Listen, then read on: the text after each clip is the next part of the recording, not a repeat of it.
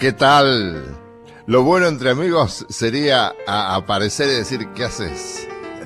¿Qué haces? No es preguntarte qué haces, es un saludo que usábamos cuando éramos chicos y mucha gente lo usa. ¿Qué haces? ¿Qué tal la posibilidad de ponerte un día domingo a escuchar a Gardel? Y hay dos muchachos muy audaces que somos nosotros, Norberto Chap y yo, que hablamos este impunemente de Gardel. Podés refutarnos si querés. Te voy a presentar a Norberto Chap. ¿Qué haces, Norberto Chap? ¿Cómo estás, Héctor? ¿Qué haces? eh, estoy esperando este momento de poder escuchar a Gardel, viejo. Había un tango cachador que era ¿qué haces, qué haces? Eh, y claro, sigue siendo el lenguaje coloquial de, de, los, de los porteños, ¿no? Y de los tangueros, inclusive. Este, ¿Qué haces? Tan familiar, tan... Pero se usaba en el interior también, ¿eh? Sí. ¿Qué haces? Es un saludo, ¿no? no Es como vos, cuando vos le decís, un día le dije a un taximetrero, este, llovía, ¿no? Y digo, buen día. Me dice tipo, si se puede decir buen día.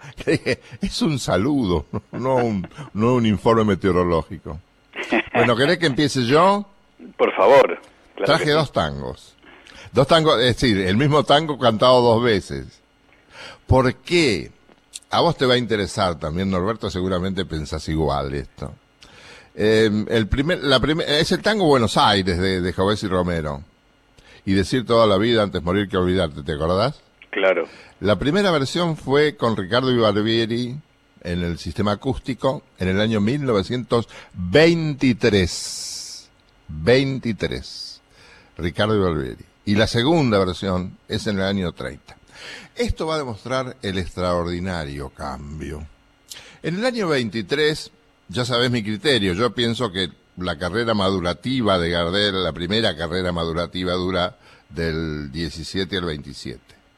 En el 27 ya él frasea de manera distinta, deja al cantor criollo, ciertamente en alguna medida sentimentaloide en la manera de decir, plañidero si se quiere, era la canción criolla que tenía su parte tristona.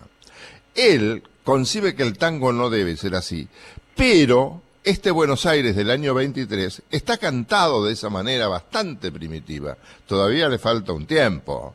Del 23 al 27, cuando él empieza a madurar definitivamente, hay un tiempo. Así lo cantaba, si querés escucharlo, en el año 1923 con Ricardo Ibarbieri. Lo escuchamos, por supuesto.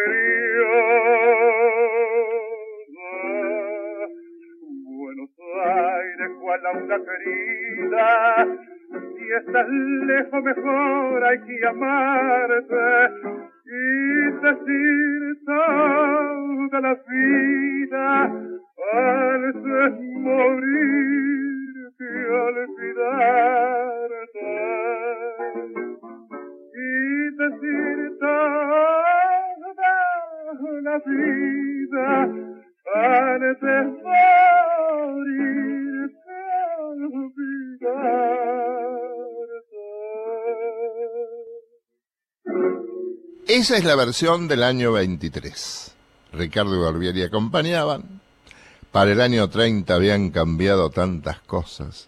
Ya él había definido la manera de frasear, fraseaba diferente, decía diferente, en, lo que tiene que ver con el fraseo dividía diferente a lo anterior algunas sílabas que iban colocadas de distinta manera.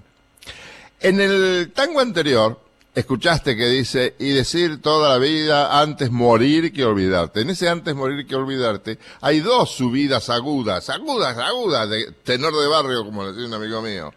Ya después va Gardel rumbo al barítono, al barítono brillante, que fue luego concretamente al final, en la época de las, de las películas. Acá ya hay un Gardel mucho más moderno y eso que han pasado muy pocos años, del 23 al 30. Esta grabación la hizo con Barbieri, Aguilar, Riverol, Rodio, el violinista, y Rodolfo Biaggi que toca el piano. Esta vez más sobrio Biaggi que en otras grabaciones con Gardel, donde hacía el famoso rulito, pim, pim, pim, pim, pim, y entonces eso era exhibir más la personalidad de Biaggi que la de Gardel. Esta es la Buenos Aires definitiva, donde saca uno de los agudos al final y decir toda la vida antes morir que olvidarte, y ahí va el definitivo rulo con el agudo que otros cantores, entre ellos Chocho Florio, emplearon después como homenaje a Gardel. ¿La Correcto. escuchamos? Correcto, lo escuchamos, claro que sí.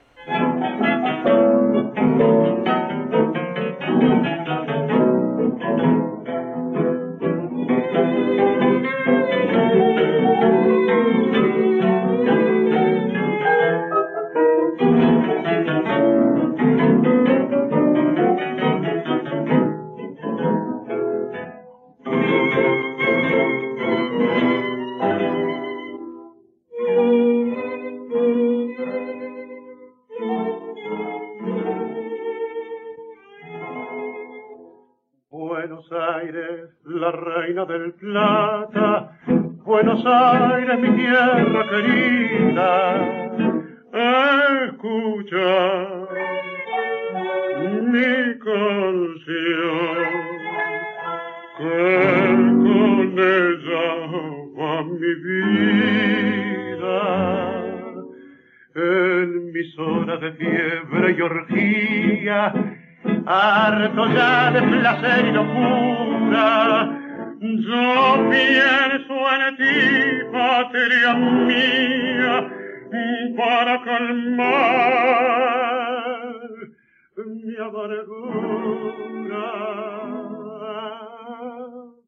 Noche porteña bajo tu manto, dichas y llanto muy juntos van, risas y besos, parras corridas, todo se olvida con el champán. Y a la salida de la milonga se oye una nena pidiendo pan. Por eso es en el gozán siempre solloza una pena. Al compás rezongo de los fuelles, un bacán asumido de embrolla, y el llorar del violín va pintando el alma criolla. Buenos Aires, cual una querida, si estás lejos mejor hay que amarte y decir toda la vida antes morir que olvidarte y decir toda la vida antes morir que.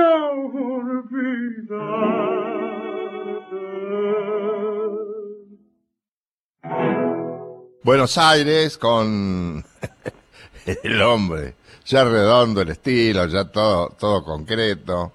Barbieri, Aguilar, Riverol, Rodio, Biaggi acompañando. Sé, Norberto, sé, Norberto Chap, que has traído algo que tiene relación con la música muy criolla, con el cantor criollo, que es para volverse loco cómo podía cantar este hombre, ¿no? ¿Qué trajiste? Sí. Este, este es el sueño. El sueño es un tema que Gardel había grabado en el sello Columbia en 1912. Eh, es un tema de Pancho Martino, aquel mismo que anduviera ya en 1911 con Gardel y por Razano por los pueblos, ¿no? Por los pueblos, por La Pampa, por la provincia de Buenos Aires. Y un año después, cuando Gardel... Decí, decí que estuvieron embragados, no, te cuesta Ah. nada. sí. Claro, claro. Ellos agarraban el tren y se bajaban en todas las estaciones e iban a ver dónde conseguían trabajo. Si conseguían, se quedaban. Si no conseguían, seguían rumbo. Sabés que era así, ¿no? Sí, y vos sabés que quedó como testimonio una libreta de almacenero que la conservó durante mucho tiempo, muchos años, don Ángel Olivieri, un extraordinario coleccionista. Y en esa libreta, Gardel, con un sellito que decía eh, Gardel, eh, propiedad Gardel, algo así, pero en esa libreta él recopilaba los recortes periodísticos de esos pueblos a los que llegaban. Eh, la cuestión es que llegaban Gardel Razano, Pancho Martino, Saúl Salinas, por esos pueblos, y cuando Gardel tiene la posibilidad de grabar en Columbia esas 15 versiones, de las cuales se conocen 14 en 1912, incorpora el sueño. Pero la versión que vamos a escuchar es de 15 años más tarde, ya con otra música totalmente diferente, con otra interpretación, con otro estilo, donde lo que podría ser la herencia del canto payadoril, ya que además es un tema hecho en décimas, propicio para un payador, pasa a ser una canción criolla con una reminiscencia de vals, un vals que está entre dulce en su interpretación o también doliente, porque de pronto él habla de tener otra vez tu retrato, o lindo es soñar, es verdad, pero también dice, tengo el alma desgarrada y ahí él mismo desgarra su voz. Aquí están los recursos, esto que vos recién decías, de la transición y de que en el año 27 se encuentra la maduración, aquí están los recursos del cantor urbano. Si a vos te parece, escuchamos El sueño. Bravísimo.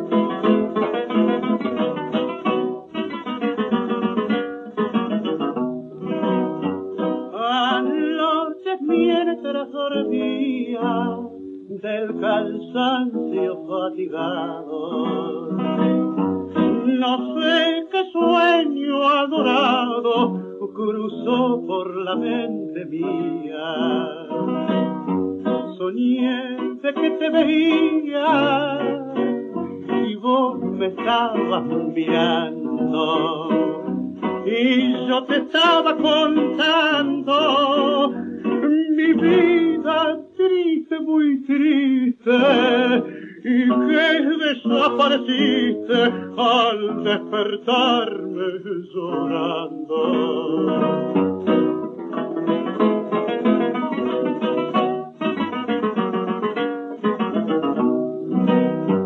Volví a conciliar el sueño después de pasado un rato.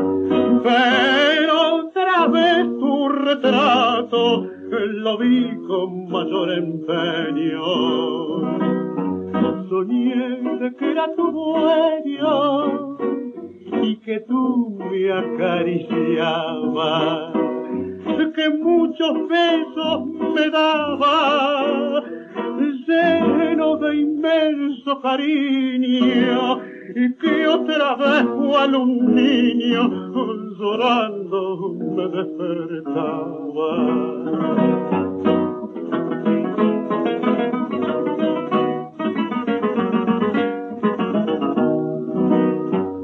Ay, qué sueño delicioso bello en la realidad.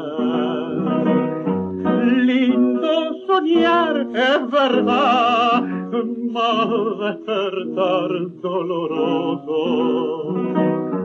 Ver el cambio pavoroso que se encierra en el sendero quisiera soñarte, pero tengo el alma desgarrada. Quisiera soñar, mi amada, que junto a tu lado muero. El sueño, ¿no? De Francisco Martino. Martino era cuyano, ¿vos no te acordás? A mí me parece que él o era cuyano o le transfirió a Gardel idea de música cuyana también, este Francisco Martino. Que además fue de los que fue de los que integraron el trío, porque en, en, la, en la primera gira no fue este muchacho Razano. No, Razano no fue. Razano no fue. No, Razano no fue, porque no podía. Fue Martino y fue Salinas. Claro. Ese que le decían el víbora. El víbora Salinas. Que fue el que lo relacionó a Gardel con el sello Columbia. Exactamente. Porque él grababa, el Víbora grababa en, en Colombia, grababan mucho. Un día vamos a averiguar quiénes grababan para, en el 12, cuando grabó Gardel en Colombia. Claro, porque además Salinas ya grababa y además hacía dúos con Juan Cercione. Sí.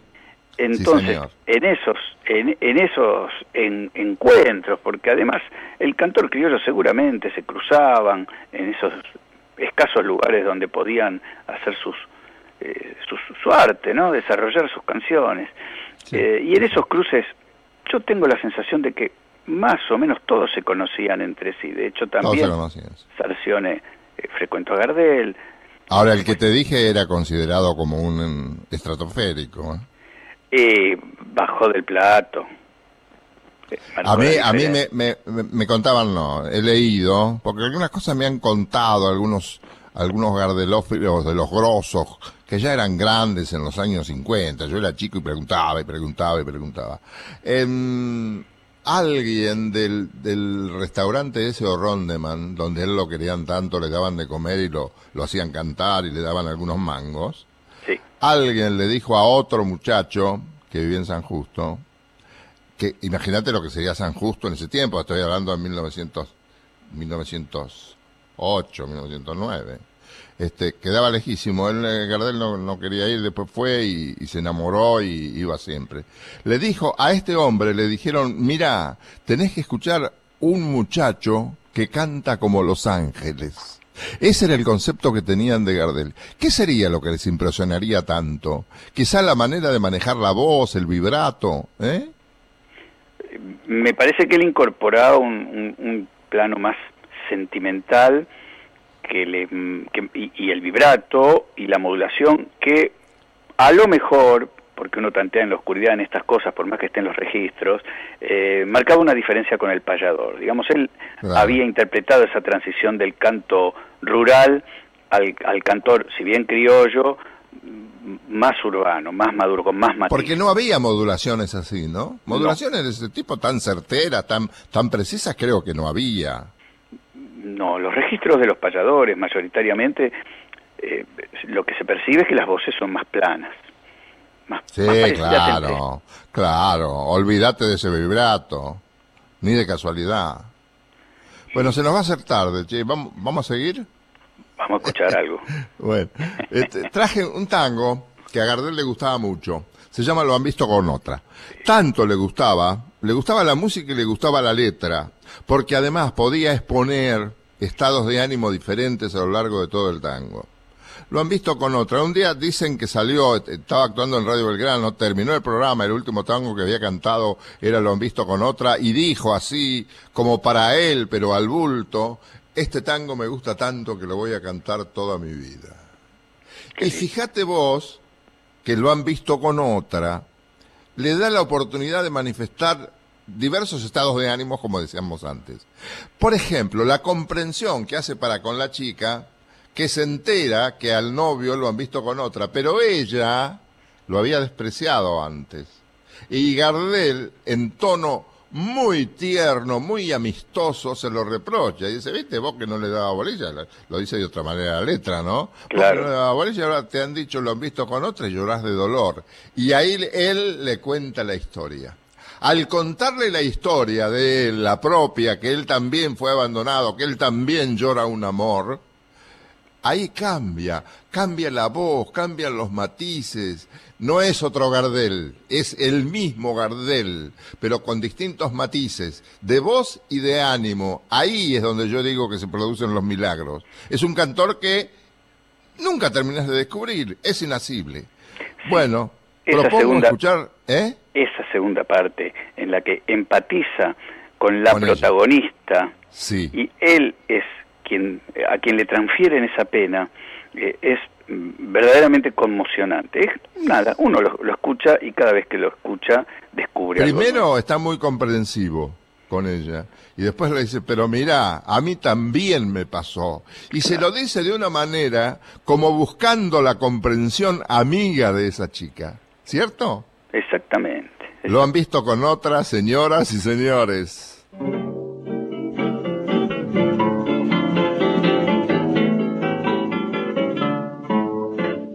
Lo he visto con otra, te han dicho esta tarde. Lo han visto con otra, con otra mujer, que no lo querías, hacías alarde. Mas hoy confesado a tu hondo querer, ya ves, vecinita, lo ingrata que has sido. Ayer te burlabas de su pobre amor, pero hoy una amiga te ha dicho al oído, lo he visto con otra y llorar de dolor. Tango, tango, vos que fuiste el amigo confidente de su amor. Tango, tango, hoy precisa de tu ayuda para calmar su dolor. Tango, tango, vos que estás en todas partes, esta noche es la ocasión que llegue hasta su reja el eco de la queja de un triste bandoneón.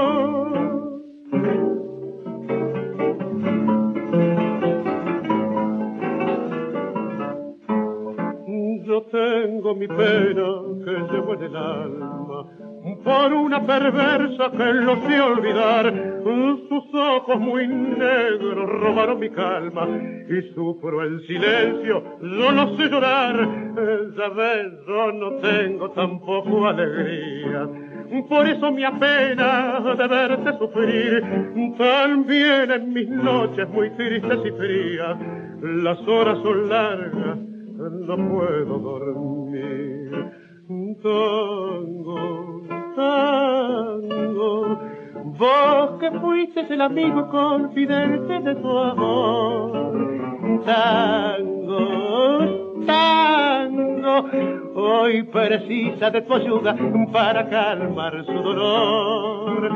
Tango, tango, vos que estás en todas partes, esta noche es la ocasión de que llegue hasta su reja el eco de la queja de un triste bandoneón. Lo han visto con otra, con razón salió y dijo, yo este tango lo voy a cantar toda mi vida. Claro. Bueno, a ver, ¿qué trajiste vos? Bueno, tenemos, mira, del mismo día, lo han visto Sos reina del tango, papusa ruflera, Papusa la ciencia ruflera. canera, de saber bailar. ¿Sabés qué, qué te tenés que hacer con este tango, la reina del tango, que es el que vas a hacer escuchar ahora? Sí. Traer en programas sucesivos la traducción de los términos lunfardos. Sería fantástico hacer este el, el, lo que sería una, la escuelita del lunfardo. Alguna vez hubo un programa, 30 años atrás, la escuelita del lunfardo, Ah, donde sí. había una especie de glosario, porque es cierto que las frases ante la interpretación de Gardel se tornan comprensibles, pero al mismo tiempo hay algunos, algunas expresiones que son como del, del- de la jerga muy cerrada lunfardesca y, y puede que, claro, cuando uno dice papusa ruflera, decir, ¿de qué estamos hablando? Entonces uno tiene que explicar que rufla viene de runfla, y runfla a la vez es ese grupo, esa per- pertenece a ese grupo de gente que de alguna forma eh, no tiene una- un, buen vivir, ¿no? De la misma manera que... Claro, fíjate, cuando Cadícamo dice la ciencia canera, y está hablando del tipo que cae en cana.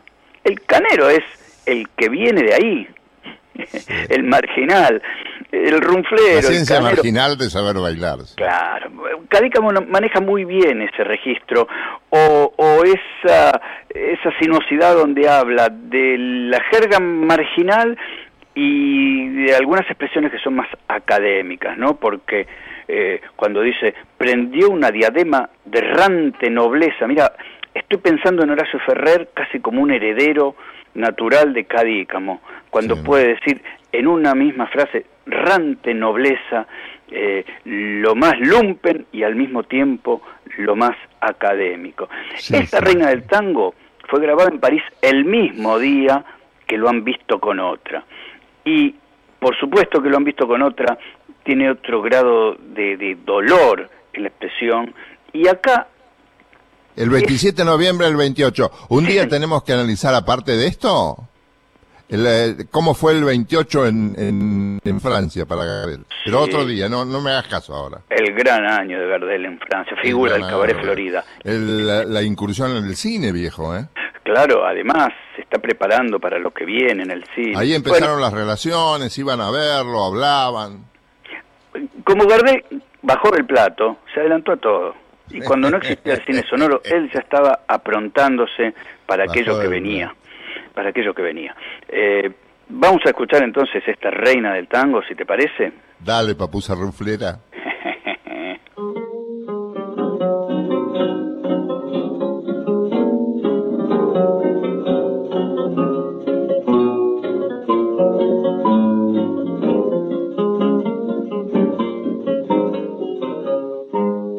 Flor de noche que al sordo fragor del champagne descorchado triunfal, reina loca que un juego de amor lentamente bailando trenzar.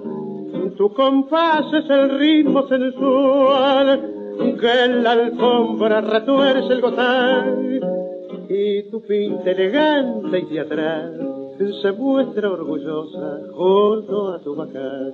Sos reina del tango, papusa ruflera, la ciencia canera de saber bailar, prendió una diadema de errante nobleza sobre tu cabeza, reina del gotán, tiembla en tu cadera la música rea es la melopea que a tu corazón, muy a la sordina, le hace un contracanto que aumenta el quebranto de tu perdición.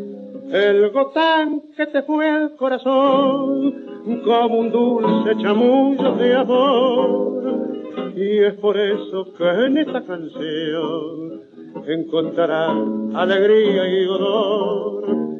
En milonga seguí el jarandón, meta baile con corte y champán. Ya una noche tendrás que bailar el tango grotesco del juicio final.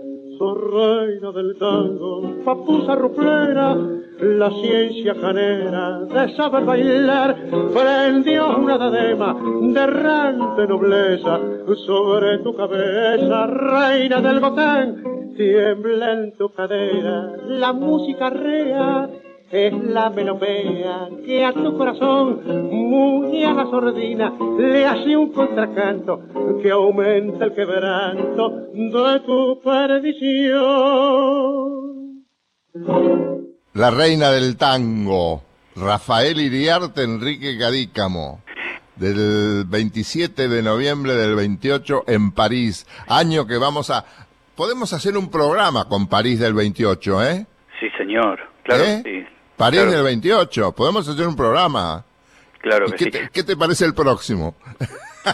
Hagámoslo el próximo domingo, me parece Hagámoslo bárbaro. el próximo domingo. Sí, con. Ricardo Barbieri y Aguilar, que después Ricardo se queda en Europa. Sí. Y vienen Barbieri y Aguilar y entra quién? Bueno, se incorpora. Petorossi, creo. Petorossi. Este- Puede ser. Petorossi. Petorossi es el último que se incorpora, aunque ya lo conocían de antes, ya lo conocían del año 15, de cuando giraban por los pueblos, curiosamente. No esto que veníamos diciendo de cómo entre Salinas, eh, Sarcione, los payadores, eran todos como una cofradía. Y Petorossi eh, venía del fondo de esos tiempos, ya del año 15 Gardel Razano lo conocían, y sin embargo lo convocan al final, primero está Vivas. Ahora, Bueno, quedamos, quedamos que hacemos este París en el 28. ¡Qué año bárbaro! Sí, uno formidable, formidable. Dale, en el 28. Porque además, nosotros, que somos El los herederos, los herederos de estas grabaciones, creemos que Gardel hizo todo a la vuelta de casa, y en realidad estos discos los grababa para vender en Europa. Algunas veces llegaban las versiones a Buenos ¿Se Aires, vendía en Europa? Eso yo no, no lo sabía. pero se vendían, y cómo se vendían, en el mercado europeo, porque era tan adelantado a las cosas, que el hombre iba a grabar específicamente para el mercado europeo. Y algunas de estas versiones se descubrieron a la muerte de Gardel, gracias a los coleccionistas, gracias a la gente que Lo pacientemente... que sí sé, perdón, Norberto, lo que sí sé es que los discos no se fabricaban acá, se fabricaban en Europa. Claro. Lo- la fabricación, no la, la grabación se hacía acá, en cualquier parte, ¿no? Bueno, pe- pero eso después evolucionó y ya después hubo acá eh, empresas que, que se dedicaban a la fabricación, ya en los años 20 existía. Pero estas versiones, esta Reina del Tango, del cual hubo una sola grabación, y la pucha, una sola y para siempre, porque cuando él dice el gotán que te fue al corazón, o che milonga, seguí el jarandón, lo dice de una manera que es definitiva y que no hay vuelta que darle. Es irrepetible, ¿no? porque hasta lo dice con bronca, lo dice con, con, con sarcasmo, eh, y esas cosas conmocionaban al público europeo, y uno dice, ¿qué les puede parecer a los franceses eh, un, un tango con un léxico reo y con una expresividad tan propia de un porteño? Y sin embargo, esos eran los tangos que a ellos los volvía locos. Los Yo tangos... tengo una segunda versión de por qué Odeón le pedía que grabara en Barcelona o en París, donde estuviera, en Odeón de esos lugares, pero te la voy a dar otro día. Bueno. Ahora, ¿querés, ¿querés que vayamos a un, a un disco de 1926? Sí, por Traje supuesto. a media luz. Hermoso. No es muy conocido a media luz por Gardel, no es muy escuchado porque además lo remasterizaron no hace demasiado tiempo, sí, hace unos cuantos años, pero eh, para lo- yo escucho a Gardel de hace setenta y pico de años este, y ya existían esas versiones, pero estaban casi inescuchables porque no, hacían, no habían sido remasterizadas nunca. A media luz es uno de los tangos más populares que hay en el mundo. Em, yo le llamo de los tangos que pasaron de siglo, que vos, vos decís a media luz ahora, y todo el mundo, aunque no conozca nada de tango, sabe que estás hablando de y todo a media luz, que es un lujo el amor. Lo grabó Gardel con otra manera de decir, una manera ciertamente irónica. Hablaba de los famosos departamentos de soltero que tenía gente casada, precisamente, por lo general los hombres, en algún momento se llamaban garzonier, ¿te acordás? Sí. Que Eh, eran eh, casas muy Eran importantes. Eh, casa, sí, pero un bulinazo, porque era, era un, un departamento importante. Fíjate que acá él le dice, y esto se estilaba entre la gente pudiente, pisito que puso Maple. sí. Comprar los muebles en Maple era para gente pudiente únicamente. Sí. Nosotros Era no podíamos comprar ni una mesa de luz ahí. Ni a, Era como ni a- un símbolo. ni a cuotas. un símbolo de estatus era más. Un símbolo de estatus. Entonces, el, existía la garzonía donde se encontraban parejas solas o por ahí se encontraban muchos hombres y muchas mujeres y bailaban y bebían y demás.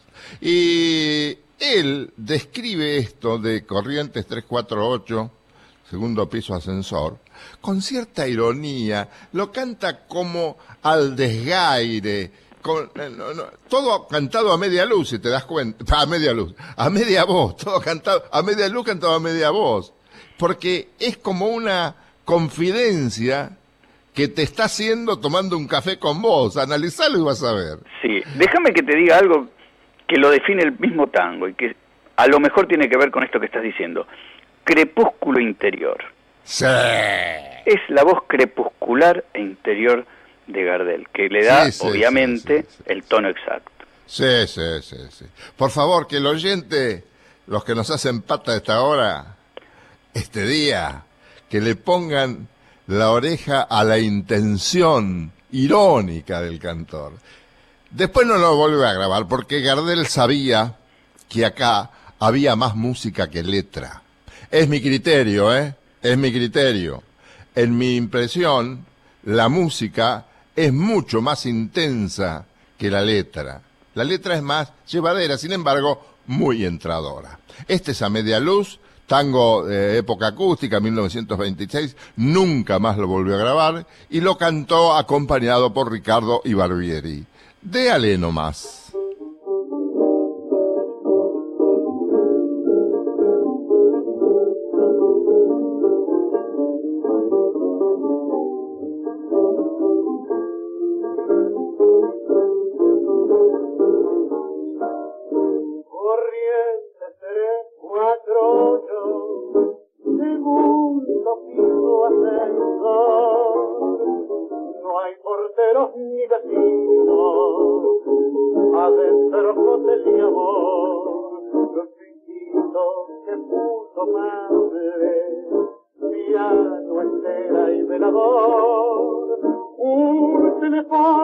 contesta, una la que llora, viejos tangos de mi flor y un gato de porcelana, pa' hacer tu maulla de amor. Y todo media luz que tuvo el amor, a media luz los besos, a media luz los dos. Y todo media luz, crepúsculo interior, me suave terciopelo, la media luz de amor.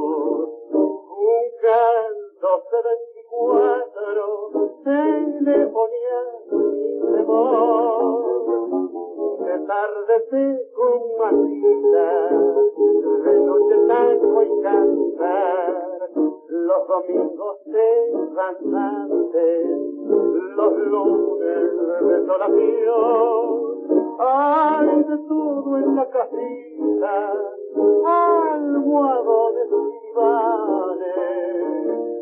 como en botica coco, que no hacen ruido y me está puesto el amor. Todo media luz amor, luz los besos, luz todo luz, crepúsculo interior, de suave terciopelo, la luz amor. A media luz, Donato y Lenzi, Ricardo y Barbieri, las guitarras, año 1926, grabado para toda la vida. ¿Qué me dice de la uruguayita?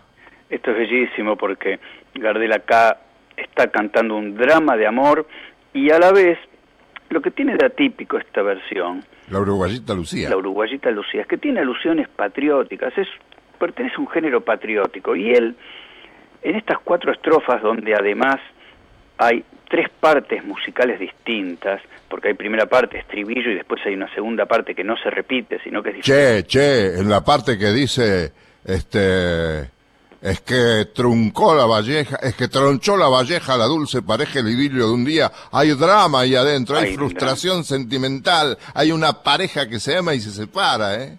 Es que tronchó la valleja la dulce pareja el idilio de un día, ¿eh? Mira, él, hay, hay una transición que va de lo sentimental a lo trágico, porque Sí, fíjate que hay una parte donde habla de, con una dulzura de esa pareja, fueron felices sus amores, ¿no? Y jamás los sinsabores interrumpió el idilio. ahí va suave, va, va como entre nubes ahí. Exactamente, exactamente. Y después sí, se desencadena porque hay un llamado a las armas del protagonista, a quien dice varias veces que es un gaucho y también dice que es un payador. Pero la Eh, patria lo llama y a su hijo la- reclama y lo entrega a la gloria. y la patria lo llama. Y ahí se queda sola este, la protagonista de este, de este tango bellísimo que fue grabado en 1933, ya con cuatro guitarras, que era otra de las tantas innovaciones que hizo este hombre que bajó del plato volador. Fue el primero que incorporó cuatro guitarreros. Si te parece, lo Pero escuchamos. métale, maestro.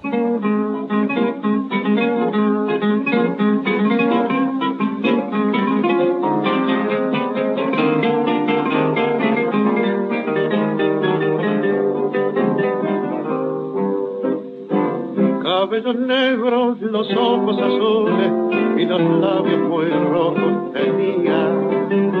La uruguayita Lucía, la flor del Pagüe Florida.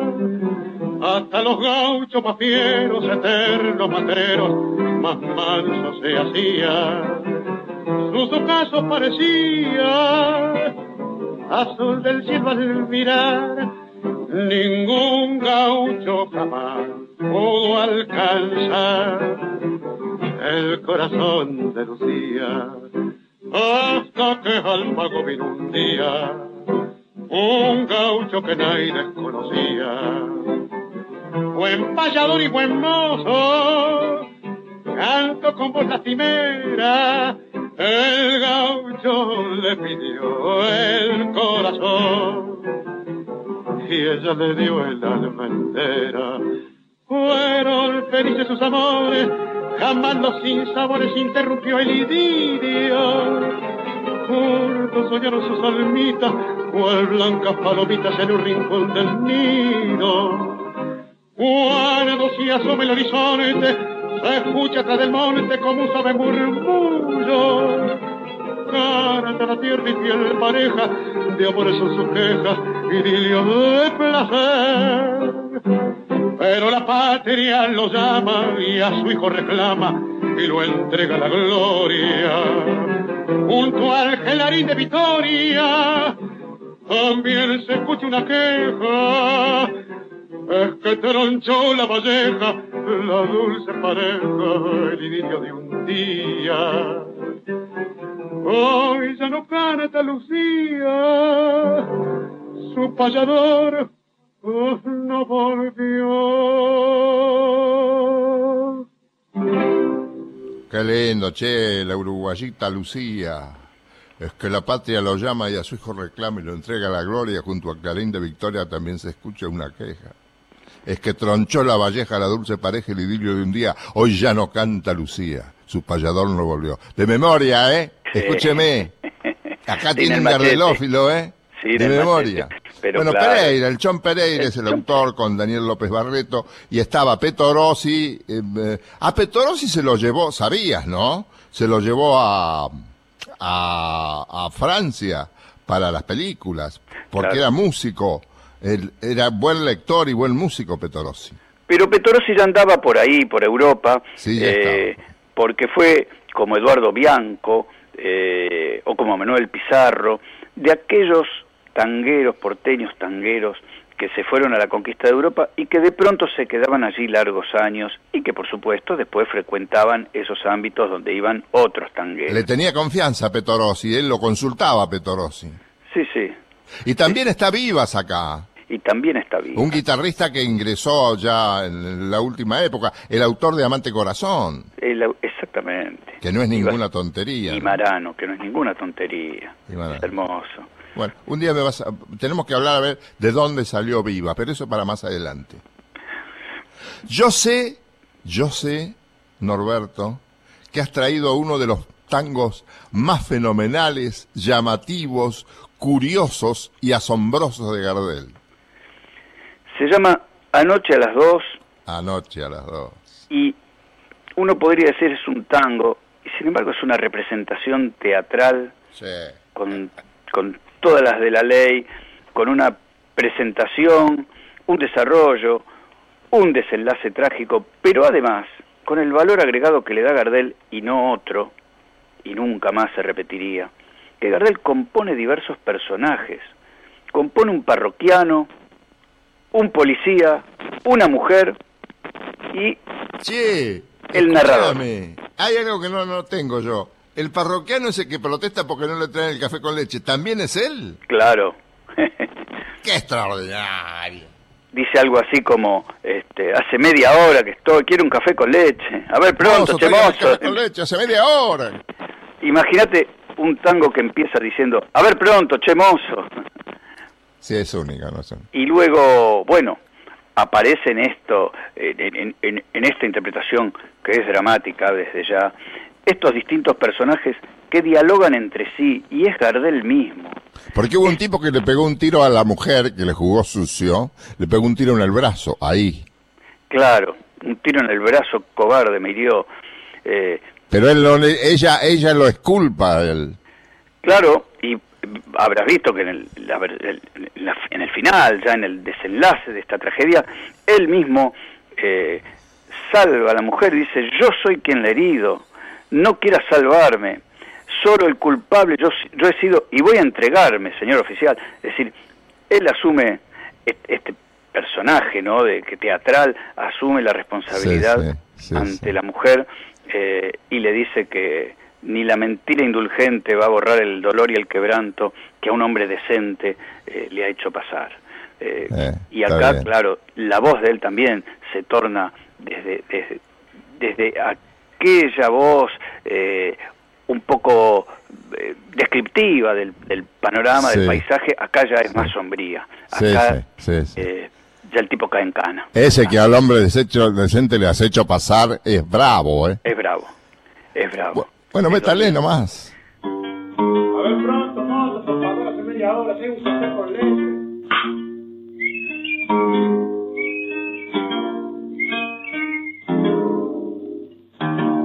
Por fin ha logrado, mujer de la calle, que un hombre decente se pierda por vos, que hiera en su carne con odio asesino, y en un calabozo jamás conoció mientras trabajaba de noche en la imprenta para que tuvieses el pan que te di. Vos hasta olvidando que tienes un hijo, mi nombre y el tuyo manchabas así. Gata con un arañazo, pagas mi amor inconsciente, no mereces ni el balazo que un hombre decente te acaba de dar. Y hoy cuando el llanto te ahoga, no es que estés arrepentida, es que al pensar que en herida tu cuerpo de loca te puede estropear. Pero el precio de tu hazaña lo pagará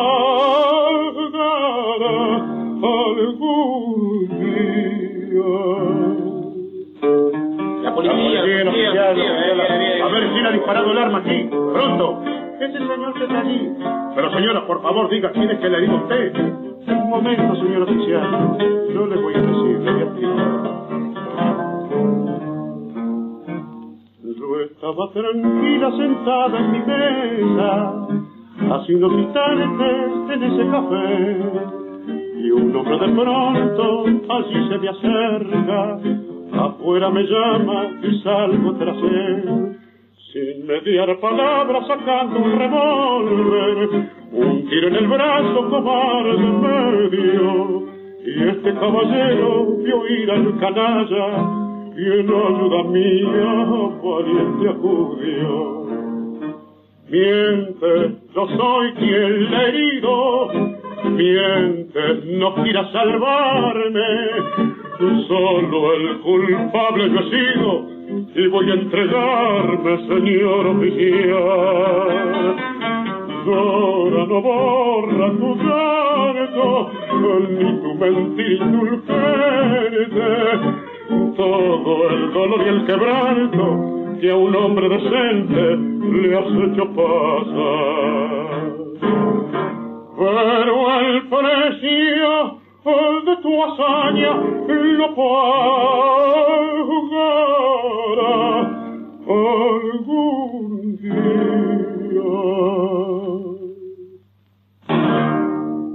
Anoche a las 12 un tango de Raúl de los Hoyos y Roberto Cayol, de quienes un día tenemos que hablar también, este, con Barbieri, Aguilar y Riverol en el 30, el famoso 30.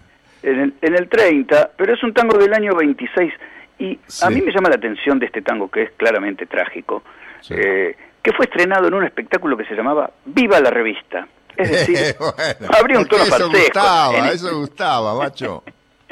Habría un tono ahí Se medio... transcribían las costumbres populares, los, los sucesos populares que no estaban en otra parte y que nada, sino el tango, pudo transcribir.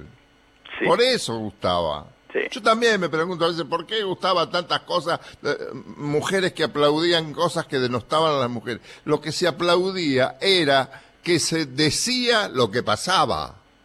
Sí. Nada- solo los sainetes, porque no, no había libros sobre el asunto en ese tiempo. No, sin duda, sin duda. El, el sainete acompañaba mucho el, el saber popular. Era, era un complemento inevitable del, del, del saber popular cuando el libro no estaba y aparte sobre esto estaban haciendo historia. Sobre Los libros vinieron haciendo. después. Lo que escribió el tango en muchas ocasiones no se escribió en ninguna otra parte. No, es cierto. Puede ser demasiado meloso en algunas partes, cuando era dulce, demasiado trágico cuando era trágico, pero bueno, eran tangos. Hay que ver que eran letritas pequeñas, chiquititas, ahí te tenían que contar toda una historia, como la que viene ahora. La historia ahora, ¿no? Eh, Con ¿Cómo esta historia pas- pasaron cosas, ¿no? Pasaron cosas. Que- Tomo y obligo. Tomo y obligo también. Que yo pregunté cuando era chico, había gente que usaba ese lenguaje. Cuando yo era chico, chico, en un boliche que había en la esquina y que íbamos con mi padre, mi padre iba a tomarse un vino y después nos íbamos a casa. Y en la esquina, a metros de mi casa. Y ahí se comentaba, no, no puedo precisar ahora cómo, son recuerdos vagos que uno tiene, ¿no? Este, obligar no quiere decir eh, decir una cosa demandante. Era pedirle al otro que lo escuchara y que tomara una copa con él. Tomo y obligo. Obligar era invitar. Claro, Tomo e invito. claro. Él lo cantó en una película, ¿te acordás? Claro, La primera pero- película. Pero aquella película, aquella primera película, Luces, Lu- Luces de Buenos Aires. Luces de Buenos Aires, su primera experiencia en Francia, lo cantaba con tal sentimiento, Ah, sí. sentado a una mesa con la botella, el vaso, y creo que era Cuartucci que, que lo acompañaba, lo escuchaba y después Tenía ropa de criollo, lo ¿no? abrazaba. Claro, él se tomaba la cabeza sentado, el codo apoyado en la mesa, y casi se percibía su llanto, porque Sí. después de cantar esto, cantar esto de sufre y no llore, que el hombre mo- macho no debe llorar, el hombre se quebraba. Se quebraba. Muchos gardelianos o gardelófilos de aquel tiempo, entre ellos Hernier, de quien seguramente te acordás, Sí. decía con sus amigos gardelianos también que era la mejor interpretación de Gardel. Yo me olvidé de preguntarle si se referían a la parte cinematográfica o a la parte cantada. Y se referían, según me dijiste vos el otro día, a la parte cinematográfica, a, a la parte visual, ¿no? Que lo cantado, desde luego, siempre era perfecto. Yo traje la cantada hoy, la del 28 de septiembre del año 31, este, porque hay tres versiones de esta. La de la película, Sí, que no está oficialmente grabada, que fue con De Caro, Julio, Francisco y Lawrence, ¿no? sí, correcto. Bueno, después, más adelante, en el 30 o 31, lo grabó, en el 30, En el 31 es. 31 lo grabó con Canaro. ¿Cuándo fue con Canaro? Mira, él graba. En el con 31 gui- con, Canaro, sí, tenés razón. Claro, con guitarras en Sí. septiembre del 31. Y un mes después, en octubre, lo hace con la orquesta de Canaro. Muy bien. Yo traje la versión con guitarra porque me gusta más. Bien. Porque lo- los arreglos de Canaro a mí mucho no me complacían. Eran demasiado sonoros algunos, tenían algunos piripipis que a mí no me gustaban. Yo no los hubiera puesto. No es que no me gustara Canaro, no me gustara, no me gustaba ese tipo de arreglo. Esta versión, que fue muy poco escuchada, con guitarras. Barbieri, eh, Riverol y Vivas. Ahí está, gracias. Señoras y señores, público presente y oyente, tomo y obligo. ¿Para qué más?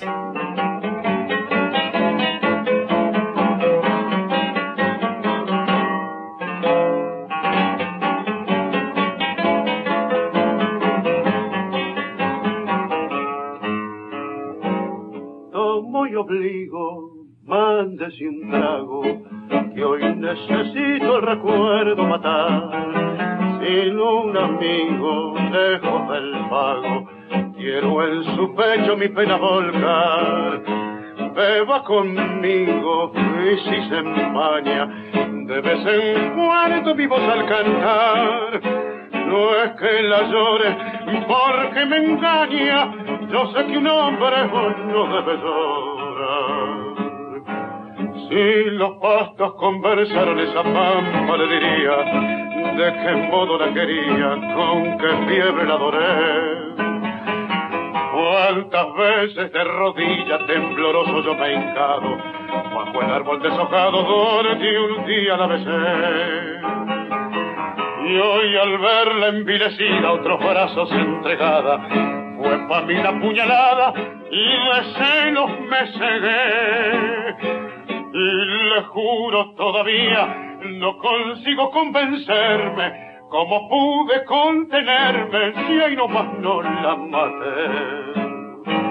Tomo y obligo, mándese un trago. De las mujeres mejor no hay que hablar, todas amigos dan muy mal pago y hoy mi experiencia lo puede afirmar. Siga un consejo, no se enamore, y si una vuelta le toca hocicar, fuerza canejo, sufra y no llore, que un hombre macho no debe llorar.